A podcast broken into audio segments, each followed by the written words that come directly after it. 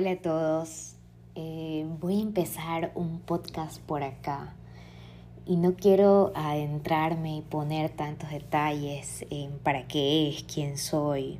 Ya les voy a dejar una notita de dónde me pueden escuchar antes y qué página seguir para saber un poco de mí, porque les hablo así tan de repente pero creo que si no me lanzo, nunca voy a encontrar el momento o el tema perfecto del que les quiero hablar.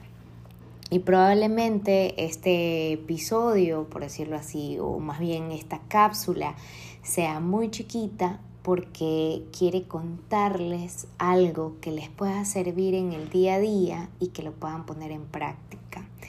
Y este algo viene desde mi sentir. Entonces lo que les voy a transmitir es algo que yo estoy sintiendo, que me tenía un poco forzada en no saber cómo manejarlo y que lo pude desatar cuando hice una introspección y finalmente lo escribí.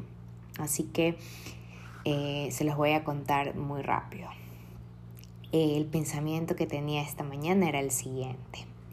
El que me hable una persona y me pida cosas bajo este escenario en el que esta persona está enojada, es la misma sensación que me estruja el corazón. Cuando alguien me llama la atención, me siento imposibilitada, me congelo, no me puedo mover, me duele, lo analizo, le doy vueltas a la cabeza, no lo dejo ir. Es como que se posara en la orilla de la playa.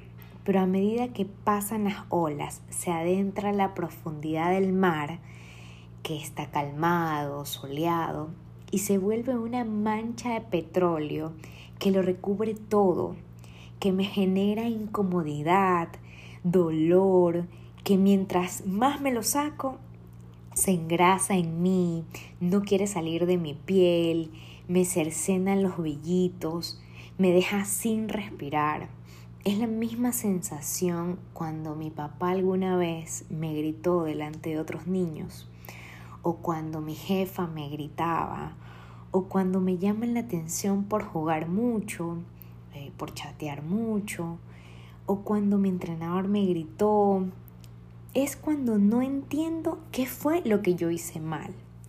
Ese sabor a metal en la boca, eh, los dientes apretados y el corazón palpitando a mil, y que solo sale con la enfermedad y que se cura cuando recibo amor de otros. Quiero adelantarme a ese momento. Y tomar acción no significa no dejar que me griten o defenderme gritando. Significa preguntarme, ¿cuándo soy yo la que me grito? Por hacer algo que creo que está mal? ¿Cuándo soy yo la que se maltrata sin entender razones? ¿Cuándo no confío en mí? ¿Cuándo me lleno de miedos? Tantos que ni siquiera logro ser genuina con una persona, porque no le puedo decir que no, porque no le puedo decir a alguien que no venga a mi casa, que este es mi lugar seguro y que otras presencias me incomodan. Creo que soy yo maltratándome, haciéndome daño, conduciendo tarde, haciendo esperar a mis papás para que guarden el carro, madrugando para volver a mi propia casa a trabajar, solo porque no le puedo decir a una persona que no quiero que esté aquí, porque me siento intimidada en mi propia casa. Y aparte porque está mal visto decirle a un amigo que no lo puedes recibir.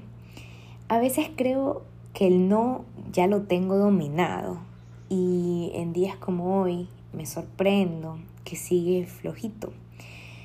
Y esto que veo solo me sirve para darme cuenta y para agradecer por sacármelo y porque el aprendizaje llega a mí de manera más rápida. Eh, llegué a una conclusión con esto que siento. Eh, ya no siento que le puedo decir a una persona que no cuando ya está aquí, pero sí puedo sentir que no tengo que temer, tenerle más miedo, no porque la persona me vaya a hacer daño, sino porque decidí irme de mi propia casa para no generar episodios de incomodidad, donde quizás esa persona piense que por el hecho de recibirlo, eh, yo estoy sintiendo algo por esa persona. Y no es así. Y lo que me cuesta más es decirle, a ver, espera, yo te acomodo aquí, te recibo con los brazos abiertos porque me pongo en tu lugar, pero eso no significa que algo vaya a pasar. Es el miedo a no poder decirle eso, que hace que todo se trastoque dentro de mí. Es ahí cuando siento que me maltrato y es ahí cuando siento que esa emoción que me generan otras personas y que me, y que me hace eh, sentir insegura, soy yo misma es, es la forma, es el espejo de hacerme ver cuando yo me hago lo mismo. Así que este capítulo, perdón, episodio o cápsula súper chiquita es justamente para que se lleven esto, les sirva en el día y puedan ver cuando ustedes se hacen lo mismo. Les deseo un día lleno de plenitud, les agradezco infinitamente por escucharme. Em, estoy segura que muchas personas se van a sentir identificadas con lo que estoy diciendo.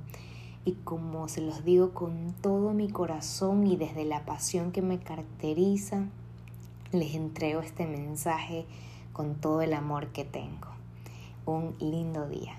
Bye.